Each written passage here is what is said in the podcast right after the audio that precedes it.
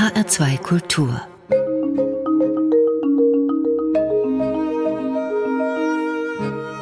Doppelkopf mein Name ist Daniela Baumeister. Guten Tag. Angefangen hat er in den 1970er Jahren als Maler und Liedermacher und er war erfolgreich.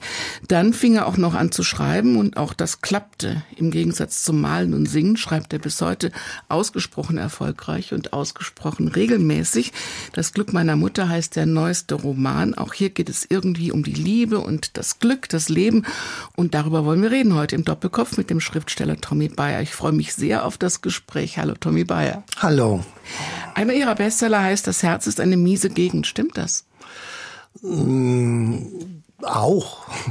so ist es ja immer bei Romanen und bei Büchern. Die sind ja multipolar. Die haben ja mehrere Inhalte und mehrere Szenerien, meistens auch mehrere Blickwinkel. Und das Herz ist auch eine miese Gegend. Also das, was wir Herz nennen. So den, den Sitz der Seele, des Gefühls, der von allem Guten im das, Menschen das Herz scheint ja auch eine riesige Fundgrube zu sein für jede Art von Geschichten. Ja, ganz sicher. Wenn man wie ich nicht nur auf jemand tut jemandem was an, bringt jemanden um, jemand anders findet raus, wer es war und warum. Wenn man solche Art Geschichten nicht, nicht schreiben will, dann wo sucht man? Zwischen den Leuten und in dem, in dem eigenen, in sich selber. Was finden Sie da? Ich ja, habe so den Eindruck, ja. das ist immer etwas melancholisch, aber nie ohne Hoffnung.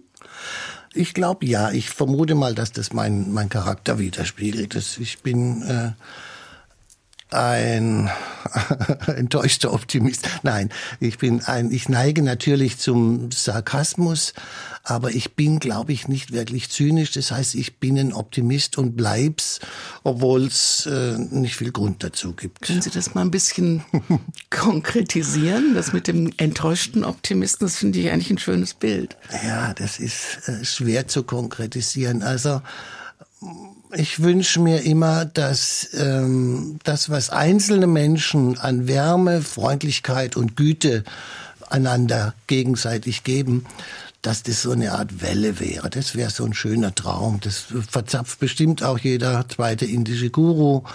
Aber es ist nicht so. Diese Welle wird immer gebrochen, wenn dich einer anbrüllt äh, und dir einen Stinkefinger zeigt, nur weil er meint, äh, du solltest jetzt seinen Weg nicht kreuzen oder.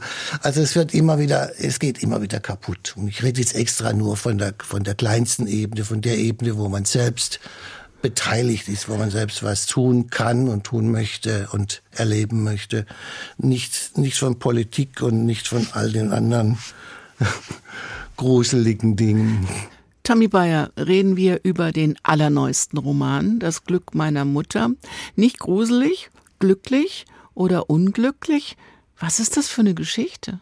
Die ist eigentlich sehr von Schuldgefühlen geprägt und von von verspäteter Zuneigung, na, Zuneigung nicht, aber von verspätetem Interesse. Also eigentlich als es zu spät ist, als seine Mutter schon gestorben ist, äh, fängt diese, die Hauptfigur dieses Buches an, in gewisser Weise solidarisch über sie nachzudenken. Nicht nur als ihr Ritter, der er immer war, als einziger Sohn, der sich auch für sie gegen den Vater gestellt hat, sondern als ein, als ein ein aufmerksamer, liebender Mitmensch. Natürlich bleibt er Sohn, aber er könnte auch ein bisschen mehr.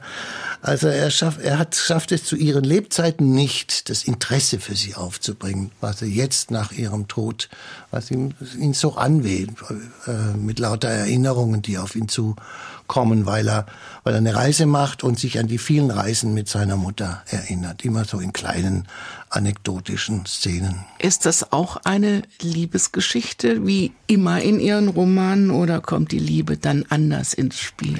Es ist eine Liebesgeschichte, aber eben eine, die den, mit Eros nichts zu tun hat, sondern nur, nur so. Das, das wird nur gestreift. Eros ist immer da, aber Eros ist nicht, äh, steht nicht am Ende als Erfüllung der Erwartungen da.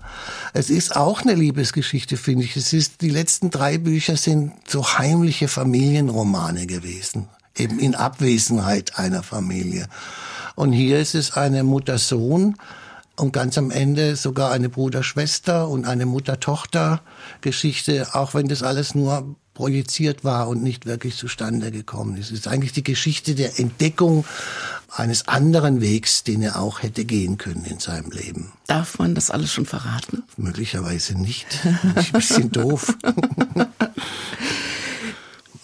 Wie viel Tommy Bayer ist da drin in dieser Familiengeschichte?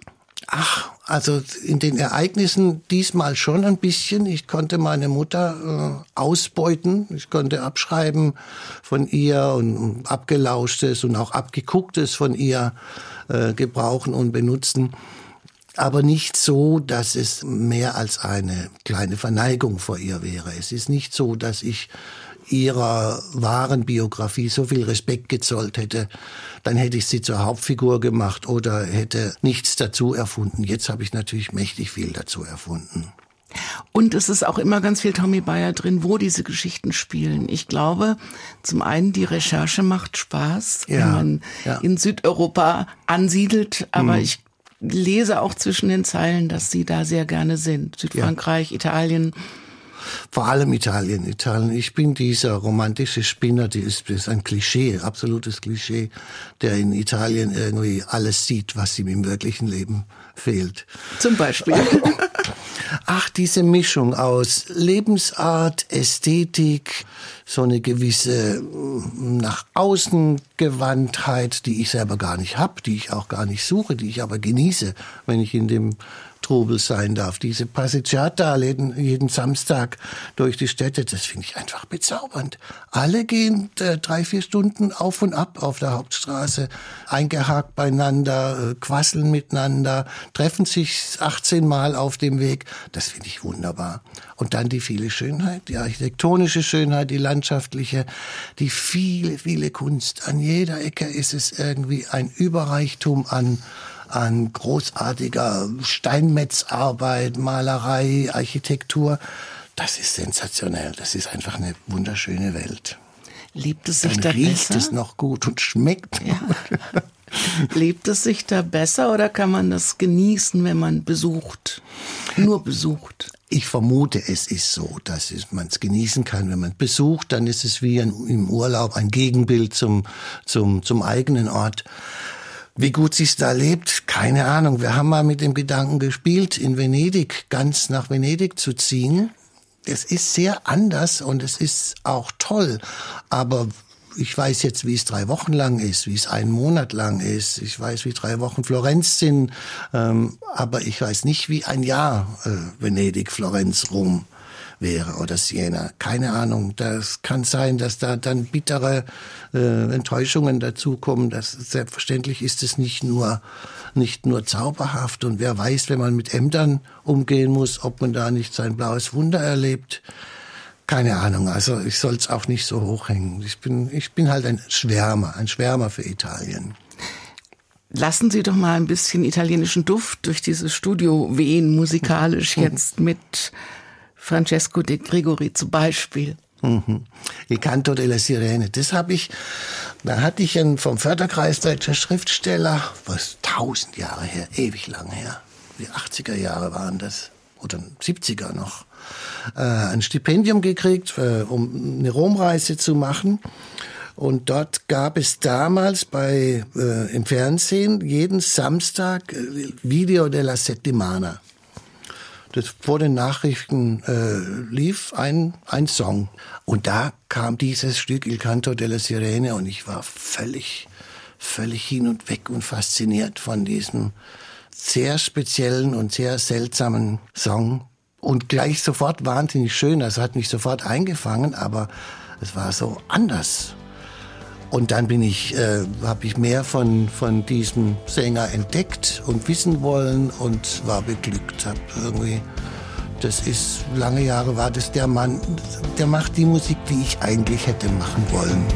Non sarà il canto delle sirene che ci innamorerà.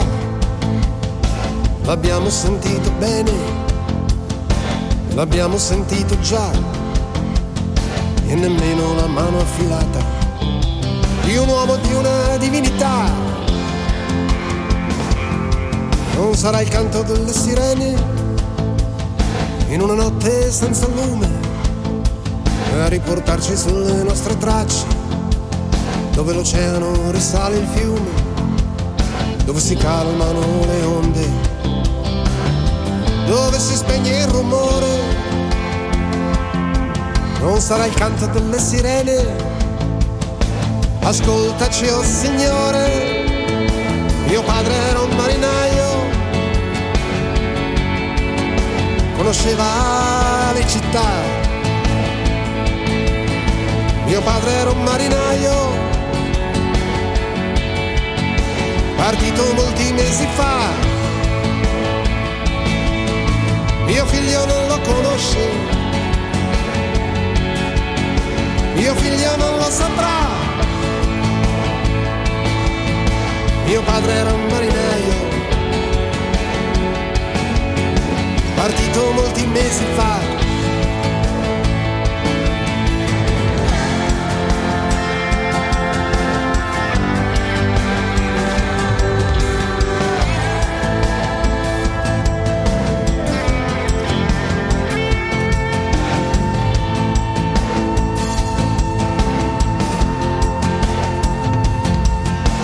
Il canto delle sirene nel girone terrestre ad insegnarci quale ritorno attraverso le tempeste quando la bussola si incanta quando si pianta il motore.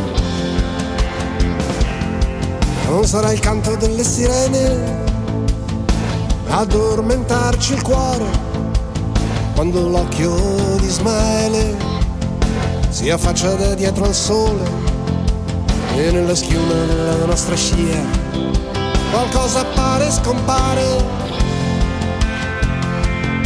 Non sarà il canto delle sirene che non ci farà guardare. Mio padre era un marinaio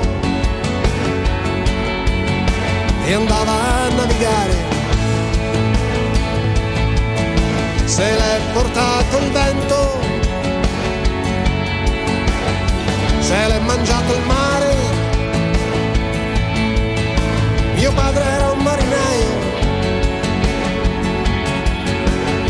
girava le città, mio figlio non le conosce,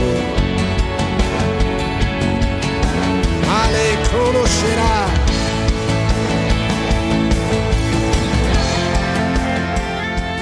Musik von Francesco Di Gregori hier im Doppelkopf in H2 Kultur heute mit Tommy Bayer und Daniela Baumeister. Und das war auch eine Liebeserklärung an einen Sänger, an seine Lieder und an seine Musik. Wer war eigentlich schuld daran, dass Sie Schriftsteller wurden? Sie waren ja Liedermacher und Sie sind auch Maler.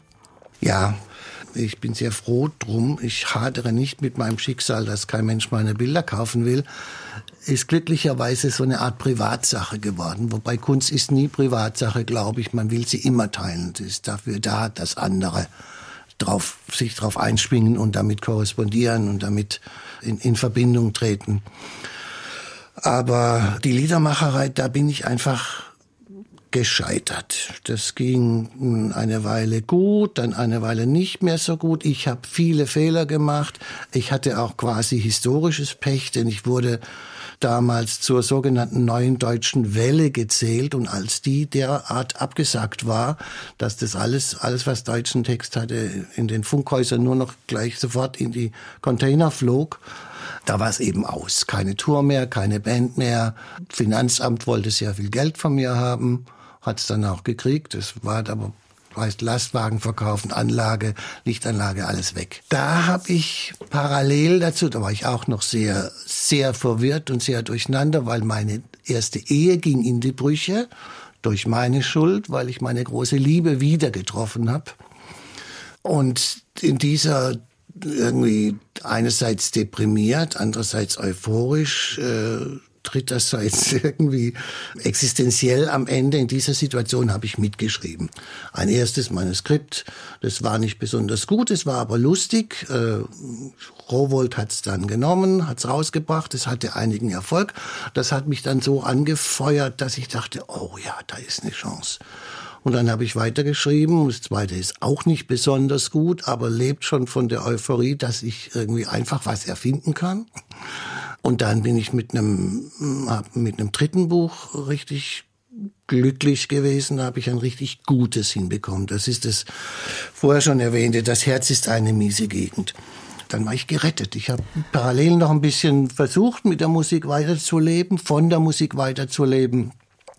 Das kam aber nicht mehr so richtig. Und ich habe auch gemerkt, dass ich fremdle mit der ganzen Szenerie, dass ich mich so wohl darin nicht fühle, dass ich auch so viel falsch mache. Ich bin kein Frontman, ich bin kein Anführer. Das müsste ich aber eigentlich sein, wenn ich will, dass es so klingt, wie ich will, dass es klingt und und so weiter. Ich habe dann gemerkt, okay, da passt äh, Charakter und Talent nicht so gut zusammen. Beim Schreiben passt es perfekt zusammen. Ist das dann sowas, was man plötzlich spürt? Jetzt habe ich gefunden, wer ich bin und was ich kann? Ja, das war wie eine es ist mir geschenkt worden. Dass das auch noch drin steckte, war mein großes Glück, beziehungsweise mein großes Glück war, dass es gelungen ist. Was muss eine Geschichte haben, damit sie Sie interessiert? Ganz genau weiß ich es nicht. Ich kann nur raten, weil ich kann, ich analysiere nicht wirklich mich selber. Es ist immer äh, so viel auch mit mir verbunden und identisch. Ich glaube, es muss eine Szenerie sein, in der ich ein Jahr lang sein will, innerlich, geistig, seelisch. Und es muss eine Person sein, die mir nicht so zuwider ist. Also ich muss die mögen, selbst wenn der schlimme Dinge tut oder, oder, oder dumme Dinge tut. Ich muss den, ich muss mich dem anverwandeln können und muss den mir anverwandeln können.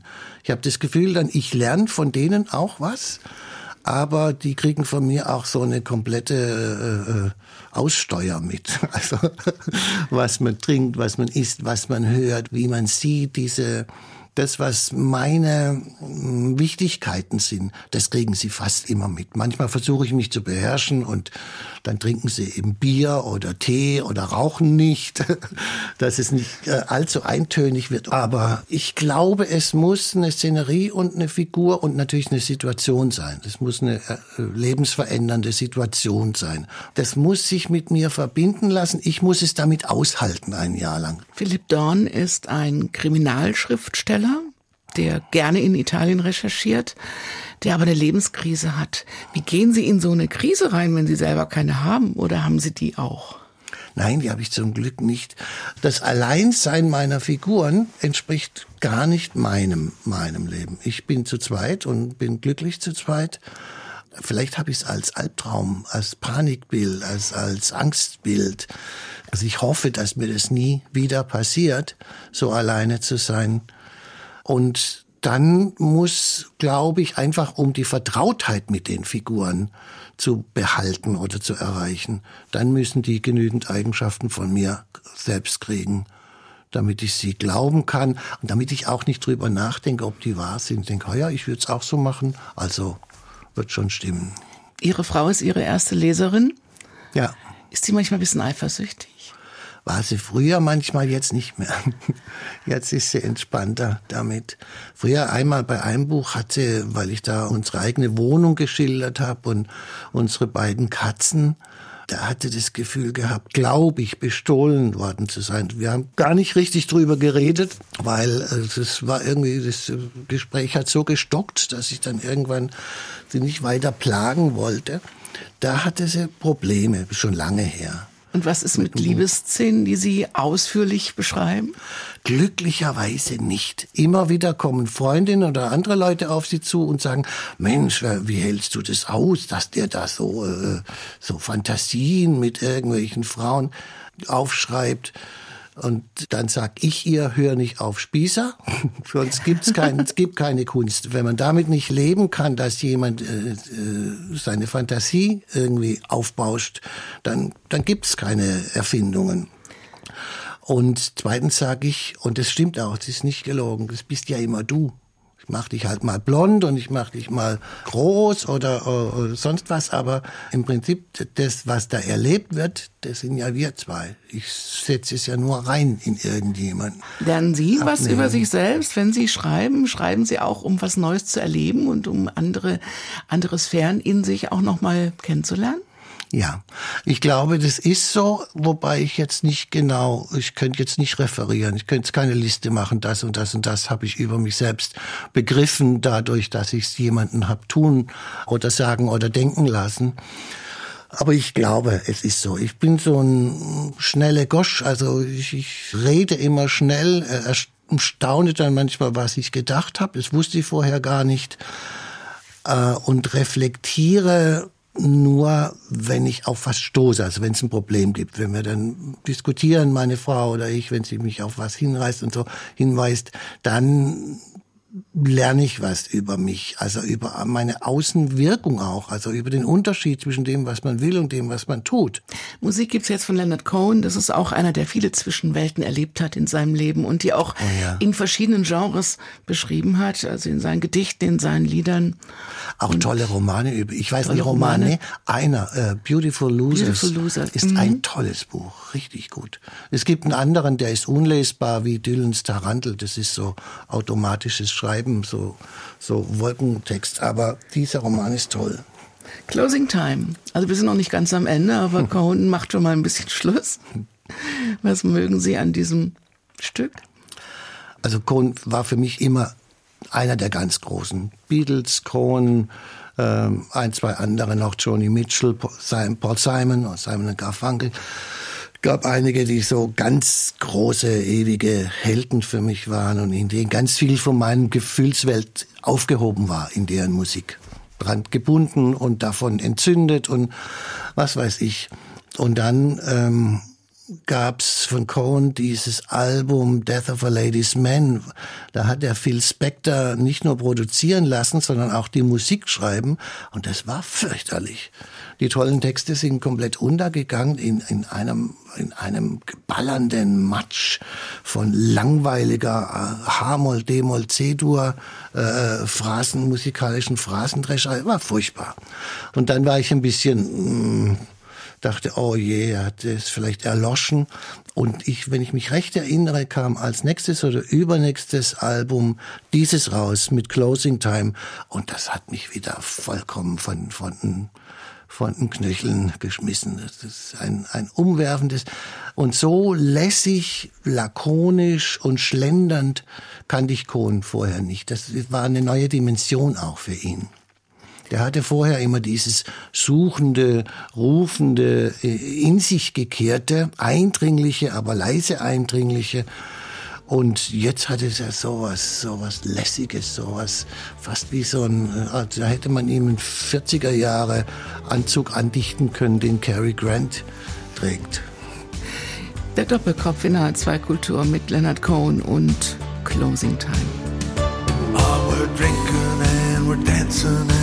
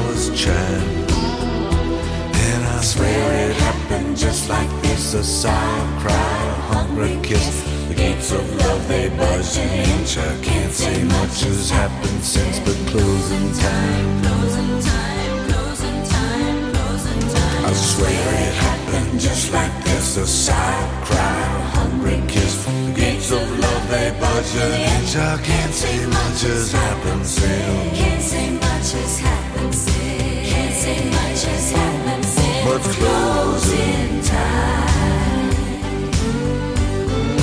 Closing time. I loved you for your beauty, but that doesn't make a fool of me. You were in it for your beauty too. And I loved you for your body. There's a voice that sounds like God to me, declaring, declaring, declaring,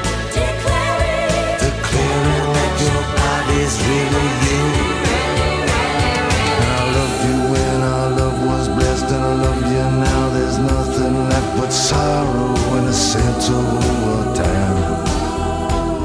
And I missed you since a place got wrecked, and I just don't care what happens next. Looks like freedom, but it feels like death. It's something in between. I guess it's closing time. since our place got wrecked by the winds of change and the weeds of sex. And it looks like freedom, but it feels like death. It's something in between, and gives.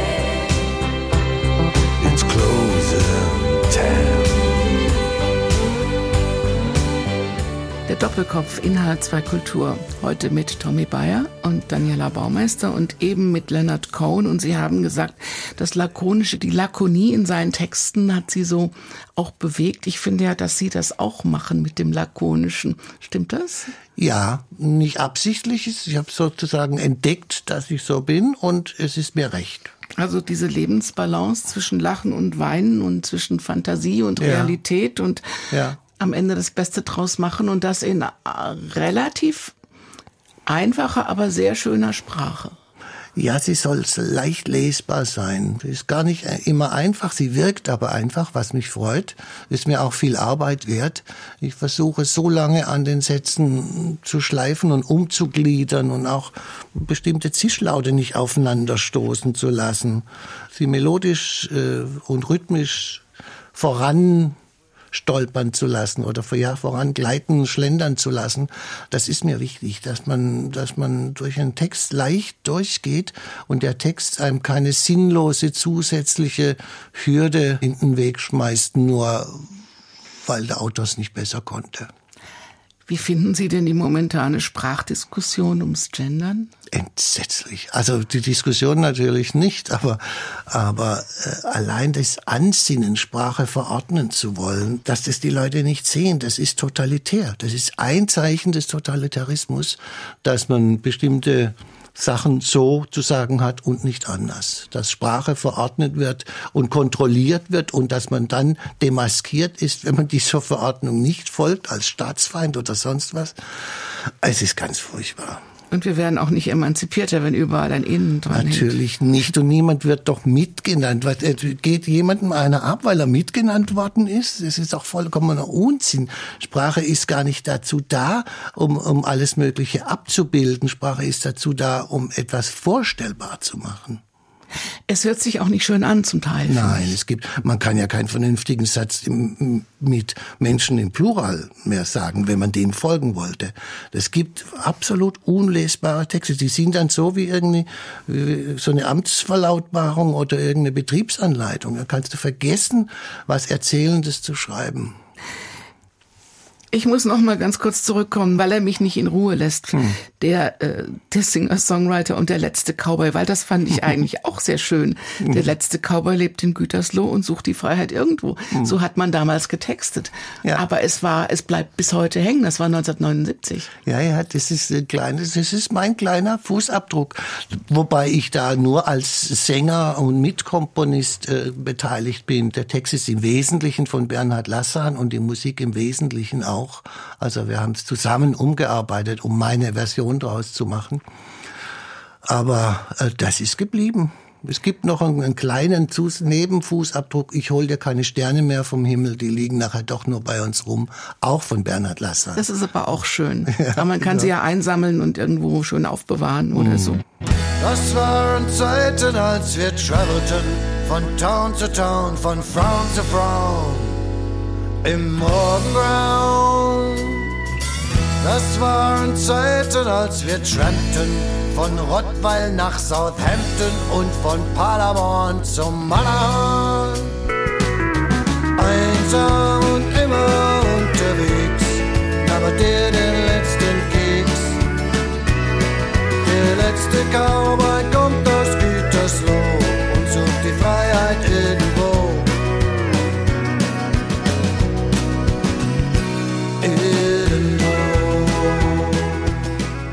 Haben Sie Ihre Freiheit denn dann tatsächlich gefunden? Irgendwo außerhalb von Gütersloh? Ich kann nur frei sein.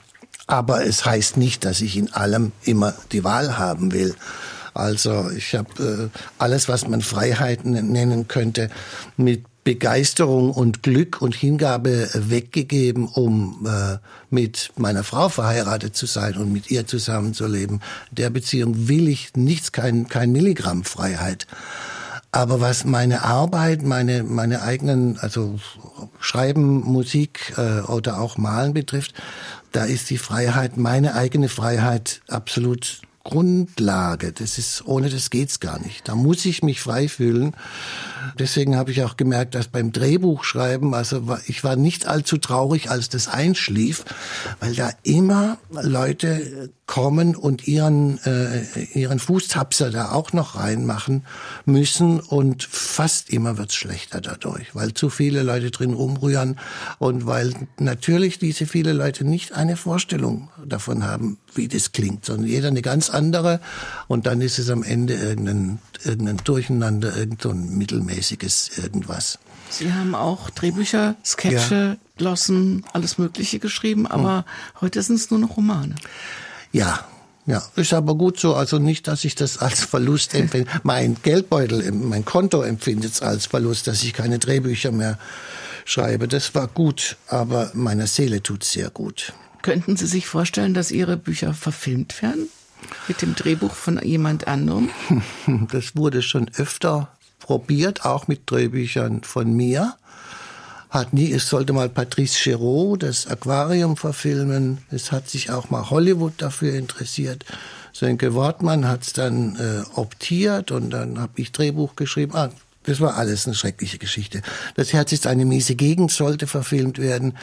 Ich fürchte, es geht nicht, weil zu viel in den Leuten passiert in meinen Geschichten.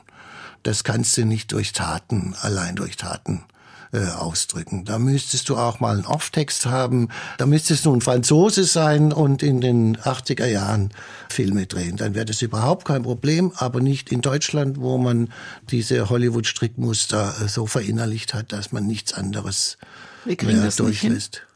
Sie wollen es nicht. Die wollen es nicht. Die haben alle ihre Drehbuchkurse besucht und da weiß man von der Reise des Helden, da weiß man, dass nach dem ersten Drittel die Exposition vorbei ist und das Problem sichtbar wird. Und nach dem zweiten Drittel ist alles kaputt und es gibt keinen Ausweg und dann im dritten Drittel kommt der Ausweg und es ist alles äh, so. hm.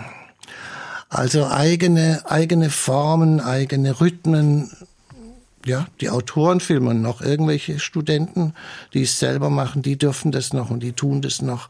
Aber sobald es in die Maschinerie kommt, hat das wenig Chancen. Es gibt ja trotzdem genügend gute Filme. Dieses Strickmuster ist ja nicht falsch. Dieses Strickmuster äh, produziert ja sehr viele Erfolge, weil das ja so wie ein drei Minuten Popsong ist auch ein, ein, ein Standard. Aber irgendwann kam dann Hey Jude und war sieben oder neun Minuten lang. Und das darf man nicht blenden, sonst gibt's Ja. richtig Ärger. Ja. Gibt's denn eigentlich in Ihren Geschichten, in diesem Fall jetzt für Philipp Dorn auch Auswege? Also ist am Ende immer der Ausweg vielleicht nicht im Satz, aber zwischen den Zeilen?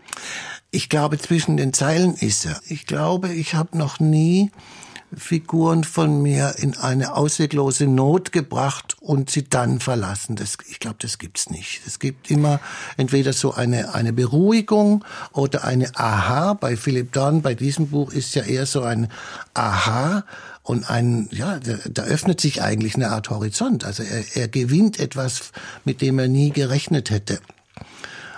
Meistens ist es so, dass es, ob es Ausweg ist oder ob es eine äh, Entlastung, Erleichterung oder gar ein Happy End ist. Also meine Bücher hören alle äh, ruhig und freundlich auf, obwohl sie oft abrupt aufhören. Also es hat oft Leute gegeben, die sich darüber beklagt haben, äh, du hast wohl keine Lust mehr gehabt. Zack, zack. Äh, Ich fand es ein bisschen kurz diesmal, aber Mhm. ich habe ihn ja bei der Vorbereitung dieser Sendung geschrieben. Mhm. Ich habe es mit ein paar Tränen und einem großen Lächeln beendet. Hm, wie schön. Musik kommt jetzt von Altan aus Irland. Mal ganz ohne Text. The Roseville heißt das Stück und es äh, gefällt mir sehr.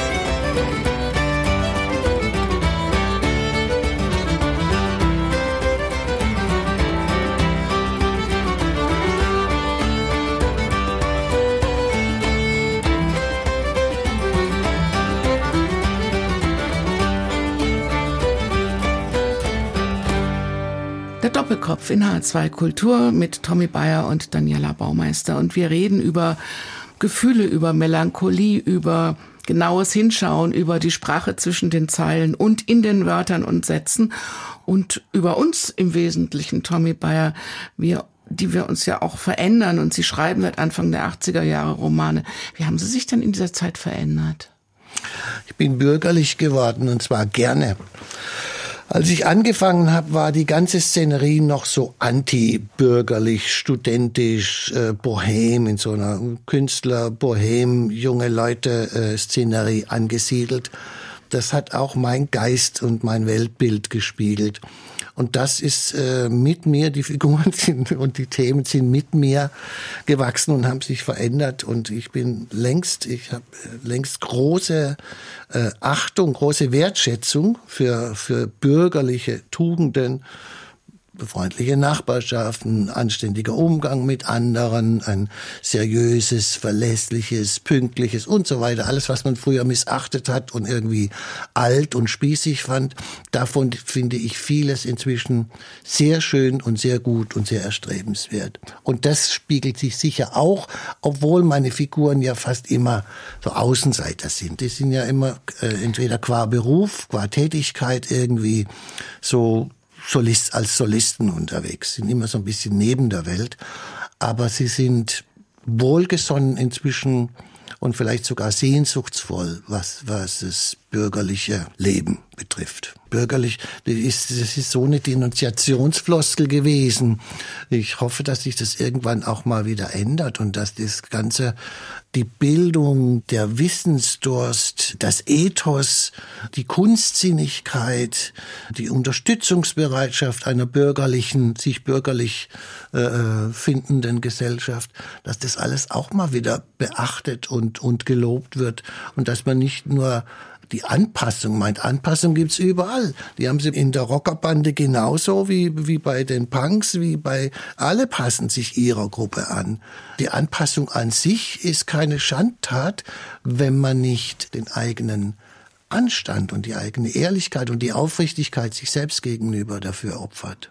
Ich wollte eigentlich mal ein Gespräch ohne Corona führen, aber geht eigentlich nicht mit einem Künstler und Kulturschaffenden. Anpassung ist ein ganz gutes Stichwort. Ich habe so das Gefühl, die vielen Regeln fordern eine ganz große Anpassung. Ja. Haben Sie das auch, dieses Gefühl, dass wir uns auch verändern in dieser Zeit? Ich fürchte ja. Und ich würde es jetzt noch nicht mal anpassen. Es ist auch Anpassung. Aber das, was mich daran stört, ist, dass es inzwischen in seiner Willkür und Wirrheit, es ist alles so durcheinander, das passt alles nicht zusammen, dass es wie Unterordnung wirkt. Also, dass es wie ein Diktat wirkt, unter das man sich zu beugen hat, sonst setzt's was. Strafzahlungen, giftige äh, Bemerkungen von anderen was weiß ich, was alles an Sanktionen vorgesehen ist. Ich habe große Angst, dass wir uns alle verändern, dass wir, wenn das endlich mal vorbei sein wird, dass wir verlernt haben, die Leute zu umarmen, die wir mögen, dass wir verlernt haben, uns die Hand zu geben. Ich finde es sehr schön. Dafür nehme ich gern einmal im Jahr eine Grippe in Kauf. Also ich will eigentlich nicht nur auf, auf, auf zwei Meter Distanz äh, mit, mit Leuten, die mir sympathisch sind, umgehen müssen. Das ist mir sehr unwohl. Und dieses nicht zusammenkommen dürfen, nur heimlich noch Skat spielen dürfen und so, das ist doch furchtbar. Machen Sie das? ja, wir haben zweimal heimlich gespielt, jetzt gerade ist ausgesetzt und wenn wir wieder spielen, ist es vielleicht schon wieder erlaubt. Ihr Held wandert zum Beispiel durch Pisa und beschreibt das, was Sie am Anfang der Sendung beschrieben haben, dieses Gefühl am Samstagvormittag und man flaniert einfach und sitzt sich dahin für ein Espresso und dorthin für ein Campari und dann gibt's ein paar Antipasti und die Menschen lachen und sind eng zusammen. Kriegen wir das wieder? Ich hoffe, dass wir das wiederkriegen. Das hat äh, uns in Deutschland so gut gestanden, dass wir so ein hedonistisches und lebensfrohes Land geworden sind. Ich erinnere mich noch 30 Jahre zurück, war alles so viel verkniffener und wütender. Und zwar hat das Wütende nie aufgehört, dass die eine Gruppe auf die andere Gruppe gehetzt wird oder sich selber hetzt. Aber gleichzeitig hat so ein, so ein Lebensgenuss. Überall sind Stühle draußen. In, in, in jeder Kleinstadt gibt's irgendwie trinkbaren Cappuccino. Es ist so viel Positives dazugekommen. Ich hoffe sehr, dass das jetzt nicht alles den Bach runtergegangen ist und in so einer neuen Tristesse und Ärmlichkeit und Feindseligkeit aufgeht. Hoffentlich nicht. Was machen Sie denn jetzt in der Zeit ohne Museum, ohne Lesungen, ohne Ah, ist Kino, ohne, ohne Reisen, Reisen, ohne Frankreich, ohne- ohne Italien, nicht mal zum Senf einkaufen kann ich rüberfahren. Das heißt, ein Leben ohne Kunst und Kultur. Das ist bitter. Also, na ja, die Leute sind verschieden. Also, Kultur ist ja alles, was man tut, hat eine gewisse Form und dann ist es eine Kultur. Wir haben eine Fußballkultur, wir haben eine Autofahrkultur, wir haben eine Esskultur, wir haben eine äh, Unterhaltungskultur, was auch immer. Das ist sowieso da, das bleibt. Aber das, was ich zum Großraum Kunst dazu zählen würde, das muss man sich entweder holen wollen oder man muss dort hingehen wollen. Und das ist natürlich nur für manche Leute so beglückend, für andere Leute ist es einfach nicht wichtig. Das macht auch nichts. Aber für mich ist es so, ich würde auch ohne die Form, ohne diesen, ohne diese Art von Erregung nicht leben wollen. Also der Trost kommt auch aus Büchern. Ganz bestimmt. Ich habe auch wieder endlich wieder viel mehr gelesen im letzten Jahr. Ich finde, in dem Glück meiner Mutter ist ganz viel Trost drin. Das freut mich. Das war natürlich nicht beabsichtigt. Ich plane ja nicht. Ich schreibe ja nur einfach, was da jetzt erlebt werden kann. Das heißt, Sie wissen am mich. Anfang nicht, wie es ausgeht? Manchmal habe ich so einen Plan, wie es ausgehen soll, und mittendrin geht's ganz woanders hin. Oft geht's ganz woanders hin. Ihre Protagonisten oder muss ich jetzt sagen Protagonistinnen Schluck innen, Hicks innen. äh, kriegen ein Eigenleben und dürfen Sie auch überraschen. ja, das sollen sie auch. Da, damit rechne ich auch. Und ich hatte ein, ein Buch, da war ich mir ganz sicher, es würde untröstlich enden. Das wäre dann eine Ausnahme gewesen. Die hatten mittlerweile die, die zwischendrin einfach drei sich so anders entwickelt, das hat tröstlich geendet. Jeder baut sich sein eigenes Glück und definiert es auch selbst. Kann man das auch so vielleicht auf diesen Nenner bringen? Ich glaube ja, ich glaube, das kann man sagen, was jetzt nicht äh, zu Dale Carnegie mäßig äh, zu der Plattitüden führen sollte, dass man sagt, für dein Glück bist du selbst verantwortlich. Das stimmt nicht, aber unser Individuum bestimmt ganz bestimmt, was uns bereichert, was uns glücklich macht, was uns bewegt, was uns belebt, wonach wir suchen. Also sind wir höchst beteiligt an der Glückserfahrung. Nicht nur als Konsument von Glück, sondern auch als Erzeuger. Und wie geht das, wenn es mal nicht geht? Tja, wenn man das wüsste, da könnte man sofort so, so Coaching-Dinger machen. Ja, ich finde ja, Romane sind oft besser als das beste Coaching. Ich denke ja, ich denke auch. Einfach, es ist ja einfach, dass man aus dem eigenen Leben einen Schritt raustreten kann in ein anderes rein, in eine andere Seele, in eine andere Denkweise, in eine andere Szenerie. Das ist toll. Das ist, äh, und wenn es nur eine kleine Flucht ist, es ist eine sinnvolle Flucht. Sind Sie glücklich, Tommy Bayer? Ja. Ja, Nein, nicht ständig. Also ich gab meine deprimierten Phasen und meine unglücklichen Zustände und, und alles. Aber ich bin, ich bin glücklich. Es ist mir schon eine Weile klar geworden. Ich hab's sehr gut erwischt. Das ist ein schönes Ende dieses Doppelkopfs. Vielen herzlichen Dank für das Gespräch über Glück und andere Kleinigkeiten. Das Glück meiner Mutter ist bei Pieper erschienen. Es hat mich sehr gefreut. Dankeschön, alles Gute und Mich auch. bleiben Sie glücklich, gesund und zuversichtlich Danke. und heiter. Danke, gleichfalls. Zum Schluss haben wir noch Fabrizio De André. Auch Musik zum glücklich machen oder sein. Ja, Der kommt auch vor in Ihrem Buch. Ja. Ihr Hauptdarsteller hört den immer, wenn er Auto fährt. In einem wunderbaren, fahren Sie, fahren Sie eigentlich auch Mini? Meine Frau hat einen und den finde ich so toll, dass ich ihm jetzt eine kleine, ein kleines Denn es beginnt Denkmal damit, dass sich. Philipp Dorn einen weißen Mini kauft und dann damit nach Italien fährt und Fabrizio De André hört. Ja, der André ist sowas wie der Franz Josef Degenhardt hier war, also der Vater der italienischen Cantautori, der erste, ein großer Kohlenverehrer, wie De Gregori auch übrigens, und ein faszinierender, sehr, sehr seelenvoller und gleichzeitig mordsmuskulös, magisch klingender Musiker. Dieses Stück ist auf äh, in Genueser Dialekt, das heißt, du verstehst kein einziges Wort, aber es ist eine wunderschöne, leicht ethnisierte, mit so Arabesken eingespielte Musik. Cruza de Mar. Tommy Bayer, danke für das Gespräch. Mein Name ist Daniela Baumeister. Machen Sie es gut und auch Sie zu Hause. Bleiben Sie gesund und heiter irgendwie und wenn es geht, glücklich. Ombre de muri, muri de maine donde ne veni duvele cane. Deși tu du valina se mostrania, ea ne tá na pontou cu te. E a monta lá eu garespotiu, o diavolo em seu segue fetoninho. Neste ultimo da uma pesciga eu se da odria, a fontana de cumbi tacca de pria. E andar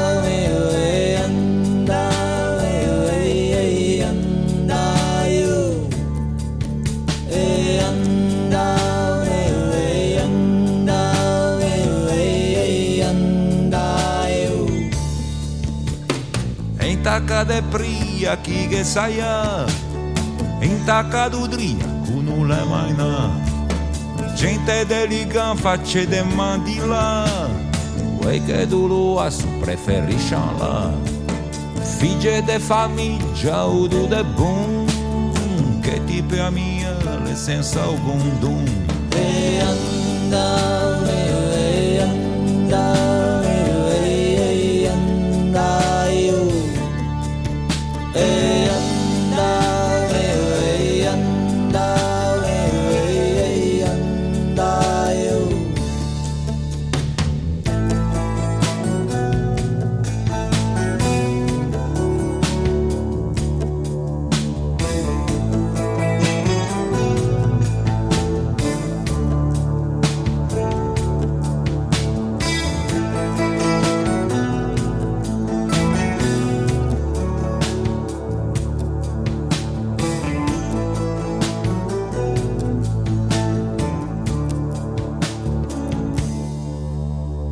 este passever, consegue daia, você dá bem, você dá manjar. Fritia de pigne, giancu de portofin, servele de pe, tu mergi vin. Lasagne da fidia ai quattro tucchi, pacigui negru dulce, delle de cupi. E andai.